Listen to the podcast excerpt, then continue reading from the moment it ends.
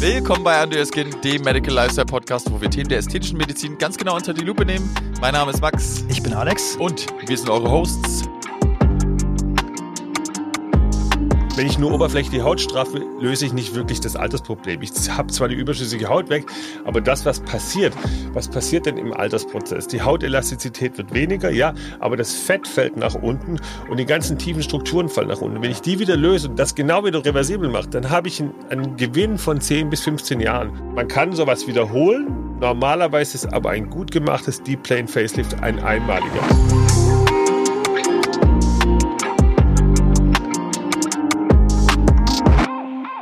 Heute sind wir wieder in Hamburg mit einem unserer, unserer Lieblings-Berliner. Willkommen, Dr. Volker Rittmann. Hallo, schön, dass ich da sein darf. Ja, ähm, Alex, warum haben wir jetzt diesmal ja, Volker dabei? Also, wir haben ja in der letzten Folge gehört, äh, wo wir mit äh, Dr. Christian Rössing die, äh, das, das Thema Ästhetiktrend 2023 bearbeitet haben, dass äh, der Dr. Volker Rittmann in LA war und ähm, im Bereich Deep Plane Facelift neue Erfahrungen sammeln durfte. Und ähm, das fanden wir so spannend, dass wir ihn heute eingeladen haben, um über das Thema Deep Plane Facelift zu sprechen. Das heißt zum einen, ähm, gemeinsam festzustellen und zu erfragen, was ist der Unterschied zum klassischen Smusslift ähm, und natürlich auch den Vorteilen, die so ein Deep Plane Facelift bietet. Aber vielleicht stellst du dich ja kurz noch mal kurz vor für die für unsere Hörer.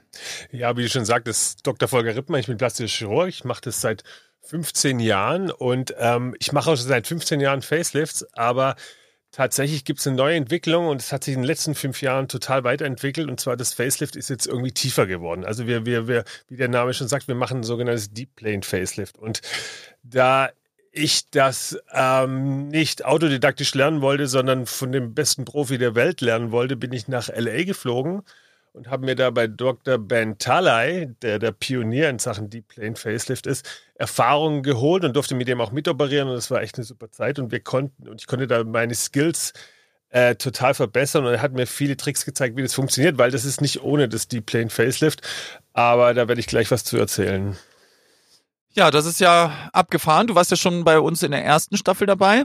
Ähm, kannst du einmal ganz kurz deine, deine wichtigsten Stationen als Mediziner einmal darstellen für die Leute, die die Folge aus der ersten Staffel noch nicht gehört haben mit dir? Uh, ja, ist ja schon ein Weilchen her. Also ich bin, glaube ich, seit 25 Jahren plastischer Chirurg, habe die Ausbildung an Unikliniken in, in Köln und Dortmund gemacht und äh, war dann Oberarzt und habe mich dann in Köln selbstständig gemacht. Und fünf Jahre später haben wir noch eine Klinik in Berlin aufgemacht. Das Ganze nennt sich Metropolitan Aesthetics. Wir waren von Anfang an auf ästhetische Chirurgie spezialisiert. Ich habe mich dann jetzt so ein bisschen reingefuchst in Brustchirurgie und vor allem in die Facelift-Chirurgie. Mhm. Okay, also das heißt, äh, du hast eine Menge Erfahrung gemacht, auch mit den äh, mit der ganzen Facelift-Geschichte und bist, hast jetzt aber trotzdem nochmal gesagt, ich gehe in die USA und äh, lass es mir nochmal von dem von der Koryphäe zeigen. Ja, es geht ja immer weiter. Ne? Ja. Geht, die Entwicklung geht ja immer weiter und wir dürfen da nicht irgendwie stehen bleiben und deswegen war die Idee, ich habe den Typ kennengelernt, ich war in Monaco auf dem Kongress und er hat gesagt, komm vorbei und das ist eigentlich nicht so selbstverständlich bei so Koryphäen. Er hat gesagt, ja, komm, ähm, du kannst sogar, der wollte, hat mir sogar angeboten, bei ihm zu wohnen, das habe ich dann nicht wahrgenommen, aber bin dann nach LA relativ äh, hoppla hopp. Und äh, dann konnten wir, der macht am Tag zwei Facelifts mit dieser, mit dieser Methode, die echt abgefahren ist. Und ja, und konnte dann bei dem relativ viel mitnehmen und das hier nach Deutschland transportieren. Also, da wir ja die allererste Folge der ersten Staffel über Facelift gemacht haben, kann ich mir ganz gut vorstellen, dass zwei Facelifts am Tag relativ krass ist. Aber vielleicht kannst du einfach noch mal ganz kurz den Facelift erklären, also die wichtigsten, äh, wichtigsten Fakten zum Facelift, ne? wie schwierig die Operation ist, wie lange das dauert und äh, wie viel Geld das kostet, sodass die Leute, die noch nichts darüber wissen, schon mal irgendwie so ein bisschen abgeholt werden, worüber wir hier genau sprechen. Ja, genau. Also Facelift ist ja im Prinzip, warum kommen die Leute zu unserer Patienten zu uns und wollen ein Facelift. Das sind immer die bei 90 Prozent die gleichen Gründe. Sie kommen zu uns und sagen, ah, meine Wangenhaut hängt hier über die Kieferlinie, also über die Jawline, hier ist die Haut locker geworden, meine Nasolabialfalte, also die, die Falte von der Nase zum Mund runter ist tiefer geworden, auch die Falte vom Mund zum, zur, zur, zur Kieferkontur runter, die Marionettenfalte ist tiefer geworden und mein Hals schlappert. Ne? Das sind immer die, das, ich frage immer, was stört Sie überhaupt am Anfang? Und das sind zu 90 Prozent die Antworten. Und dann ist die Überlegung, was, was macht man? Und dann muss man die Patienten dahin führen. Ähm, es gibt mehrere Methoden. Und im Endeffekt ist dieses das Facelift natürlich die effektivste Methode, weil wir tatsächlich das, das, das, das Übel am, am, am, am Grund sanieren. Also wir, wir versuchen nicht einfach irgendwas zu verschieben, sondern wir nehmen das, was sich verschoben hat oder das, was sich, was zu viel geworden ist, nehmen wir weg. Und ähm, als plastischer Chirurg kann man mehrere Dinge anbieten. Es gibt ja auch andere Methoden, wie man sowas bekämpfen kann, wie ein Fadenlift und oder oder oder durch Volumenunterspritzung. Aber das Facelift ist im Endeffekt immer noch der Goldstandard, um sowas zu bekämpfen. Und ähm, ich mache das schon sehr lange. Ich mache Facelift ja schon seitdem ich plastischer Chirurg bin. Habe das damals in Brasilien gelernt und damals, das war jetzt auch 15, 20 Jahre her, war das sogenannte Smusslift. Also das heißt, da ist man schon eine Stufe tiefer gegangen, als nur Haut zu resizieren, war damals der Goldstandard. Und jetzt hat sich das eben seit fünf Jahren etabliert, dass wir nochmal eine Stufe tiefer gehen und darüber werde ich gleich erzählen, das sogenannte Deep Plane Facelift. Ja, und ähm, so wie ich das äh, noch in Erinnerung habe, ist ja das ist ja der Facelift eine der schwierigsten, anspruchsvollsten und auch natürlich irgendwie risikoreichsten Operationen, ne, die auch am längsten dauern in, in dem Bereich der ästhetischen sozusagen. Medizin. Ne? Das ist richtig. Das ist das ist auch das ist eine Operation, die wirklich sehr viel Wissen und auch Handfertigkeit äh, voraussetzt. Deswegen ist es auch eine Operation, die vor allem schon Plast erfahrene plastische Chirurgen vor allem durchführen. Und das Wichtigste bei dieser Operation ist Anatomie, Anatomie, Anatomie. Also diese Operation, du musst dich einfach auskennen im Gesichtsbereich, um diese Operation durchführen zu können, weil es gibt einige Stellen, wo du eben operierst, wo Nerven entlanglaufen, wo Gefäße entlanglaufen, die darfst du einfach nicht verletzen, weil du möchtest keinen Patienten haben, der nachher eine Nervenverletzung hat oder eine Gefäßverletzung. Und äh, nach dieser Nervenverletzung, dann kann ja dann auch sowas wie so eine Gesichtslähmung oder sowas auftreten, richtig? Genau, also im schlimmsten geht, Fall. Es geht hier vor allem um den motorischen Gesichtsnerv, der Nervus facialis, der ist einfach in dem Weg, wo wir operieren wollen, beziehungsweise den sehen wir, dem, dem sagen wir Hallo, paar Mal bei der OP, wow. aber den dürfen wir einfach nicht verletzen. Und das ist, das ist das Wichtige. Und deswegen muss man sich da wirklich hinarbeiten und hinfuchsen. Man muss alle anatomischen Strukturen berücksichtigen und auch, auch honorieren. Man darf nicht einfach drauf losoperieren, das wäre das Schlimmste beim Facelift, sondern man muss einfach wissen, was man tut. Ja, das klingt wirklich echt anspruchsvoll und einfach auch, ja, das Gesicht und ähm, ja, also, also alle, alle, alle Checkboxes von dieser von dieser Operation klingen für mich einfach ultra, ultra sen sensibel. Also ähm, vielleicht, dass sich die Hörer mal was vorstellen können unter dem ähm, Facialisnerv.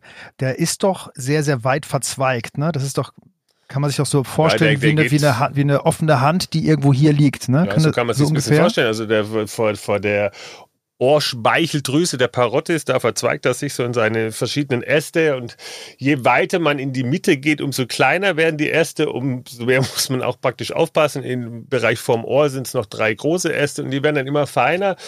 Ähm, und man muss eben, man sieht den, also beim, gerade beim Deep Plane Facelift sieht man den, sieht man die ganzen Äste und da gibt es bestimmte Regeln und das ist auch was, was man sich dann von erfahrenen Kollegen zum Beispiel aus, aus Los Angeles da mitnehmen kann. Zum Beispiel, wenn ich in die tiefe Region gehe, also dieses Deep Plane Facelift mache, da werde ich keine Schere mehr benutzen, sondern ich werde nur noch das Gewebe auseinander spreizen. Ich werde nicht mehr schneiden. Ja. Also der Nerv, wenn er gespreizt ist, das mag er auch nicht aber, ähm, aber er wird zumindest nicht durchtrennt. Nerven können ganz gut regenerieren, das muss man auch wissen. Also selbst wenn sie jetzt mal, wenn man da daneben äh, spreizt und das Gewebe etwas über, über, über, überspannt, dann regenerieren die sich manchmal. Also es kann schon vorkommen für alle, die einen Facelift haben, dass am Anfang nach einem Facelift die Haut etwas, dass man nicht motorische volle Leistung hat, dass der Mundwinkel im schlimmsten Fall in 99 Prozent der Fälle kommt sowas zurück. Ne? Also, dass man wirklich einen Nerv durchtrennt, sollte einfach nicht passieren. Und dann ähm, diese, diese, diese, diese ähm, Über Überdehnung der Nerven, die regenerieren sich in den meisten Fällen wieder. Ja, dann lass uns doch mal direkt mal einsteigen in den Deep Plane Facelift. Also, du hattest gesagt, also natürlich auch das Wort suggeriert so ein bisschen, yo, es geht irgendwie noch tiefer. Aber was heißt denn das ganz genau? Ja, genau. Also, wir, wir haben, ich erzähle mal, wie wir es bisher gemacht haben. Also, ganz früher war es so, oder es gibt ja heute immer noch, die Methode gibt es immer noch, dass man im Prinzip ums Ohr rumgeschnitten hat und die Haut gelockert hat vor dem Ohr und dann die überschüssige Haut entfernt hat. Das hat verschiedene Bezeichnungen, Hollywood Lift, Weekend Lift, äh, Weekend Max Lift. Also es gibt, es gibt ganz viele Be Be Bezeichnungen dafür. Der Punkt ist, das kann man machen, das bringt auch einen kurzzeitigen Effekt, aber was wir wollen, wir wollen den Patienten eigentlich nur einmal sehen. Wir wollen ihn nur einmal operieren und er soll dann happy sein für den Rest seines Lebens. Und dann kam vor paar auch schon 10, 15 Jahre her das, das Smuss-Lift. Das heißt, wir sind eine Stufe tiefer gegangen. Das Smuss heißt, das ist die Schicht, die unter der Haut ist. Das ist eine relativ feste Schicht. Das ist der Fortläufer der Mus Halsmuskulatur nach oben. Da ist nicht wirklich Muskulatur drin, aber das ist einfach eine feste Bindegewebschicht, mit der wir viel machen können, mit der wir das Gesicht straffen können, mit der wir relativ viel Zug auf, äh, auf das Untergewebe setzen können. Aber auch da haben wir gemerkt, dass nach einer gewissen Zeit das auch wieder nachlässt. Und jetzt gehen wir noch eins tiefer. Das heißt, jetzt gehen wir unter diese Smush-Schicht, also unter diese Bindegewebschicht, gehen nochmal eine Stufe tiefer, unterhalb die, diese Muskulatur und sehen dann die richtig tiefe Gesichtsmuskulatur und eben auch, wie eben besprochen, die, die Gesichtsnerven und, die Gefäße. Aber wenn man die anatomischen Voraussetzungen honoriert und, und die berücksichtigt, dann kann man das durchaus machen und dann kann man diese Schicht anheben, weil wenn man diese komplette Smush-Schicht, so heißt diese Schicht, anhebt und sie löst von den Unterschichten, dann wird auf einmal alles beweglich im Gesicht, weil durch diese Verwachsungen, die in der Tiefe sind, ziehen wir zwar nach oben, aber das Gesicht zieht es nachher wieder zurück. Also die, die, die, die Schwerkraft zieht es wieder zurück. Und wenn wir alles voneinander lösen, dann haben wir komplett, also wie, wie, wie bei einem Kleinkind, ganz feine Strukturen und können das richtig wieder nach oben setzen und lösen praktisch diese ganzen Bänder, die alles, diese ganzen verwachsen und können dadurch richtig tolle anatomische Strukturen wieder loslösen, die, die im Laufe der Jahrzehnte im Prinzip durch, durch, die, durch den Alterungsprozess stattgefunden haben, können wir wieder reversibel machen. Okay, krass. Und ähm, das bedeutet dann also, wie genau operierst du dann in einer anderen Weise? Also du hast schon gesagt, du schneidest nicht mehr, du spreizt. Was gibt's noch für, für, für Unterschiede zum normalen Facelifter? In der, in der ja, das ist wichtig, dass man, und das, das kann man toll von den Amerikanern lernen, weil die Amerikaner haben immer tolle Orientierungspunkte. Also, jeder Patient wird davor vermessen. Da gibt es Linien und da gibt es zum Beispiel eine Linie, die geht vom Augenwinkel bis zum Ohrläppchen. Und das ist eigentlich meine wichtigste Linie. Die Linie, die male ich mir von außen auf. Das ist ja relativ einfach.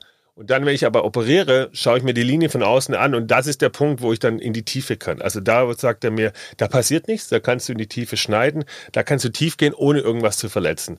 Und das, das, das können die Amis einfach super. Da sind die, die, die, die können solche Punkte dir immer festlegen, weil, weil die Amerikaner auch gewohnt sind, Dinge weiterzugeben und äh, weiter, weiter zu kommunizieren. Und deswegen gibt es diese Linie und die haben wir dann auch immer in äh, Los Angeles mache ich jetzt auch hier schön angezeichnet und dann weiß ich, das ist die Linie, da kann ich tiefer gehen, da kann ich dann unter diese Schicht gehen und kann anfangen zu präparieren, ohne was kaputt zu machen. Spannend. Wirklich krass. Und ähm, das, das bedeutet dann also, hm, verstehe ich das richtig, dass das so Faszien sind oder so, die du dann voneinander löst ja, es oder gibt, sowas? Es gibt, es gibt Bänder zum Beispiel, diese Nasolabialfalte, also diese Nase, diese Falte, die wir von Nase zum Mund läuft, ne, die ist ja die haben wir alle und die liegt daran, dass die Haut im Prinzip fest ist am Untergewebe. Und die kann ich, wenn ich tief gehe beim Deep Plane Fest, löse ich die. Das heißt, die Falten werden deutlich weniger danach, weil ich diese tiefen Retaining Ligaments, was ein ganz großes Wort ist in der Plassenchirurgie inzwischen, die löse ich und dadurch kann ich diese Verwachsung in die Tiefe äh, deutlich reduzieren. Und das, das ist auch so ein Thema, was man früher durch die oberflächlichen Facelifts gar nicht machen konnte, weil die immer noch fest waren. Ne? Die Haut hat sich dann wieder in diese Kuhlen reingelegt und jetzt löse ich einfach die, diese, diese Bänder in die Tiefe. Und das, die sehe ich auch, die kann man ganz gut lösen, die spreizt man und dann wird das ein eindeutig juvenileres, also jugendlicheres Aussehen danach. Heißt es dann, dass der, das würde dann ja bedeuten, dass der, dass das Operationsergebnis ein ja, längeres Haltbarkeitsdatum hat? Würde ich sagen, oder? Also, oder? Oder dass der Effekt besser ist als der SMAS? Also ich habe nie, nie zu Patienten gesagt, dass sie wirklich eine Verjüngung haben. Das habe ich, sage ich bei keinem Angriff. Aber jetzt, seitdem ich das Deep Plane Facelift mache, sage ich 10 bis 15 Jahre jünger. Das kann man sagen, weil es tatsächlich genau da ansetzt, an den Dingen, die, die die das Alter mit sich bringt. Und genau die Dinge lösen wir. Wenn ich nur oberflächlich die Haut straffe, löse ich nicht wirklich das Altersproblem. Ich habe zwar die überschüssige Haut weg, aber das, was passiert, was passiert denn im Altersprozess? Die Hautelastizität wird weniger, ja, aber das Fett fällt nach unten und die ganzen tiefen Strukturen fallen nach unten. Wenn ja. ich die wieder löse und das genau wieder reversibel mache, dann habe ich einen, einen Gewinn von 10 bis 15 Jahren. Und man kann sowas wiederholen, Normalerweise ist aber ein gut gemachtes Deep Plane Facelift ein einmaliger Eingriff. Also den muss ich eigentlich nicht nochmal wiederholen. Okay, krass. Ähm, und und ähm, ich, also irgendwie finde ich finde ich spannend zu darüber zu sprechen, dass du ja eigentlich wirklich ein sehr, oder nicht nur eigentlich, sondern ein deutlich erfahrener Facelift-Operateur bist. Und trotzdem ähm, hast du dann quasi dich dann nochmal auf den Weg nach LA gemacht, um es zu lernen. Muss man dafür einen, also muss man für dieses Deep Lane Facelift einfach auch ein, ein äh, erfahrener Operateur sein? Absolut. Also auch das sagt, sagen auch die, die es wirklich machen, unter anderem der, wo ich war in LA, die sagen, das ist nichts für Anfänger. Und ich, ich hätte mir das am Anfang auch nicht zugetraut, weil es ist einfach, man muss das schon mal hundertmal gemacht haben, um dann einfach dann auch cool genug zu sein, um in die Tiefe zu gehen. Das ist einfach so. Das ist einfach, das ist ein heikles Thema und wenn, da, wenn man die Erfahrung hat, oberflächlich zu operieren, dann kann man das auch in der Tiefe machen. Also ist jetzt mein Gedanke, es gibt bestimmt noch ein paar Talente, die können es ohne Vorerfahrung, aber es ist einfach, es gibt einem ein sicheres Gefühl und dann kennt man die Anatomie, dann weiß man, was man tut und dann ist es, dann ist es auch nicht so schwer zu lernen, ganz ehrlich, weil ja. wir, wir kennen uns dem Gebiet aus, aber einfach nochmal eins tiefer zu tauchen, braucht dann noch mal so ein bisschen den Kick, den habe ich mir geholt und ähm, dann, dann funktioniert das gut. Und ist es, äh, unterscheidet sich das irgendwie jetzt zum Beispiel in der Länge der Operation oder im Preis oder? Ähm, tatsächlich ist es, macht das Ganze etwas aufwendiger. Ja, okay. das, das ist richtig. Ähm, es macht es auch im Preis nochmal noch mal ein bisschen, ich möchte gar nicht die Preise aus den USA sagen, die sind äh, wahnsinnig. Also, äh, aber natürlich, es ist, ist eine aufwendige Operation und deswegen wird es auch in etwa, etwas Preis, Preis teurer. Ne? Klar. Okay. Und ähm, und, und die Recovery-Zeiten und so, sind die alle gleich? Oder? Nee, witzigerweise äh, erhöhen die sich gar nicht, weil wir eigentlich, eigentlich nur die, die Schichten lösen. Also da ist im Prinzip, weil wir auch, was, was du als Recovery-Time immer siehst, ist das außen die Probleme an der Haut. Die haben wir ja deutlich reduziert durch das, dass wir die Haut ja fast in Ruhe lassen. Ne? Ah. Wir machen ja gar nicht viel an der Haut. Also das, was in der Tiefe passiert, das spürst du am Anfang bis, bis in der Tiefe, aber das ist nicht das wirklich, was, was nachher die Recovery-Time verlängert. Also eigentlich sind die Patienten schneller fit und sehen schneller besser aus, als wie wenn du ein oberflächliches Facelift machst, wo du gerne mal Hämatome unter der Haut siehst. Haben wir alles nicht, weil wir in die Tiefe also, also atraumatischer eigentlich. Naja, atrauma ja, also die, es ist atraumatischer, weil wir alles lösen. Also die Schichten, die einfach zusammengewachsen sind, lösen. Wir, wir schneiden nicht so viel.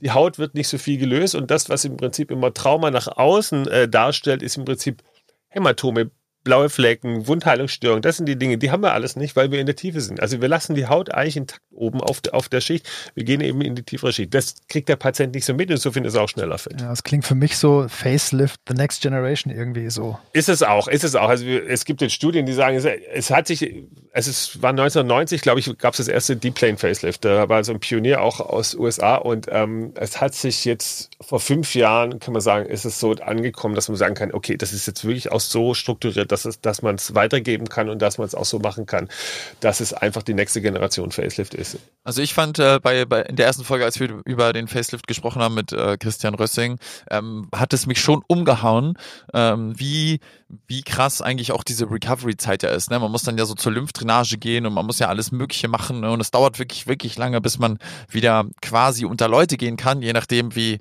ne, wie ähm, wie chillig man da drauf ist, sag ich jetzt mal.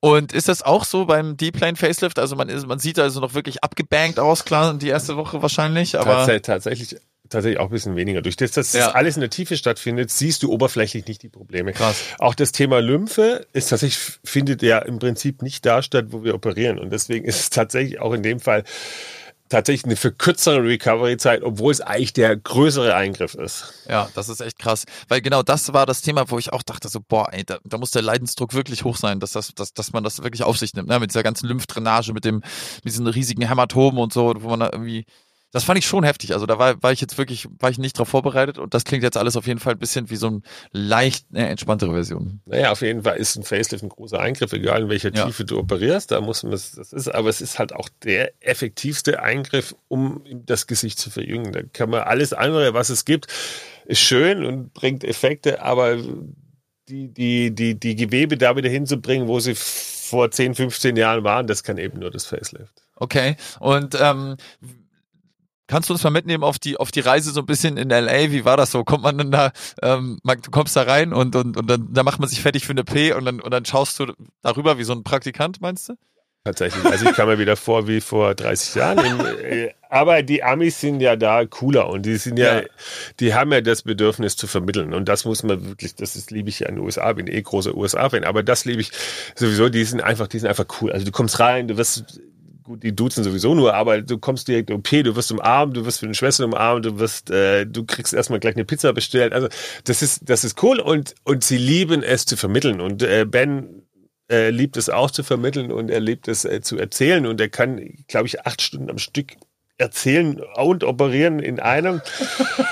Und das auch noch wahnsinnig gut und ähm, es ist einfach, das, das, das ist, das macht Spaß und das, das ist cool und das, das war natürlich, LA ist natürlich auch nochmal, gibt sein volles dazu, das ist natürlich auch nochmal schlecht, auch noch in Beverly Hills, das ist nicht irgendwo in LA, sondern es ist auch noch da. Also Ah, es, dann also- war es insgesamt eine schöne Zeit, also man kann sich das, Die da- High da- Society ist da, ne? Die lässt sich da ja, also verleben. und- ich, ich möchte, also die Patienten kamen aus der ganzen Welt. Wir waren, die, und er, er wirklich, er ist ja auch einer der, der, der Top-Chirurgen. Es war dann auch einer der, ähm, es waren Fernsehsender da, die im Prinzip weltweit rumreisen, die zehn besten plastischen Chirurgen der Welt interviewen, da war er auch dabei. Also er ist ein cooler Typ und Ja. er, er kann es auch drauf. Okay, und dann, das heißt also, du standst also die ersten paar Male oder zwei, drei Mal standst du einfach dabei und hast geshadowed sozusagen Genau, geshadowed geguckt. und dann, er- dann habe ich mich mit ihm gut verstanden. Dann musste ich auch seinen Range Rover von der Gar- Garage abholen. der Garage.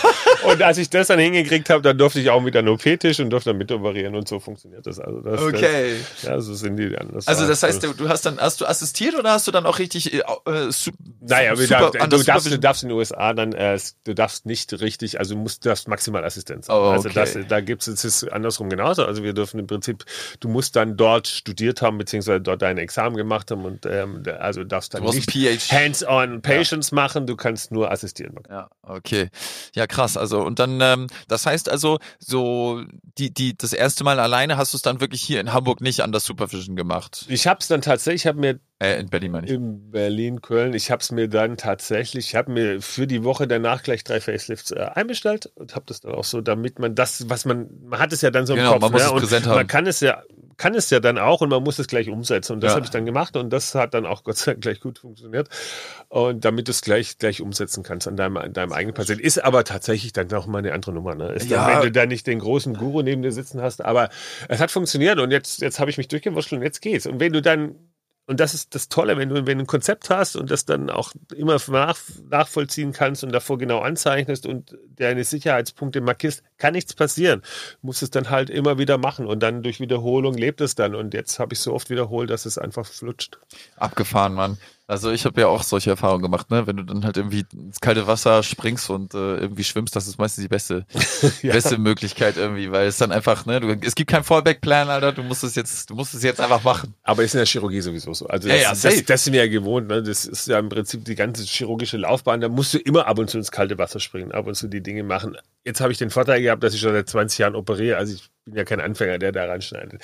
Aber so gewisse Dinge musste ich mir dann eben doch abschauen. Wild.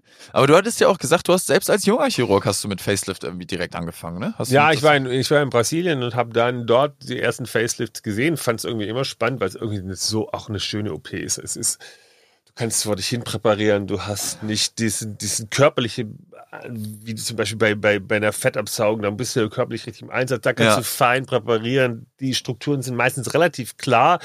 Also es ist ja auch so, bei, bei Brüsten und so weiter ist das alles relativ unterschiedlich. Beim Facelift ist jeder Patient relativ gleich strukturiert. Also das ist die, die anatomischen Strukturen sind relativ äh, klar und wenn du wenn du wenn du sie kennst, dann findest du sie auch. Ne? Bei, das ist bei anderen Körperteilen anders. Ja. Und beim Facelift ist es auch relativ klar vorgegeben. Natürlich hat man sich dann auch das tausendmal sich angeschaut. Aber Deswegen mache ich Facelift gern und ähm, ist, ist eigentlich so mein Steckenpferd inzwischen. Krass.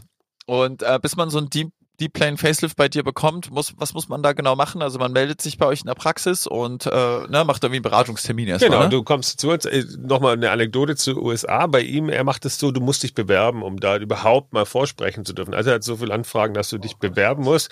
Und dann, also dann schaut er dich an. Auf, auf äh, deine Online-Bewerbung musst du Bilder hinschicken. Und selektiert schon praktisch vor. Also das, das äh, machen wir nicht. Also bei uns sprechen die Patienten noch selber vor, aber er selektiert vor und das ist auch gar nicht so, so dumm, weil du schon im Prinzip an den Bildern relativ schnell sehen kannst, bringt das was oder bringt das nichts. Also Ja. somit spart es sich Zeit. Bei uns darf jeder vorsprechen. Wir haben auch andere Methoden, wie wir Patienten dann noch glücklich machen können.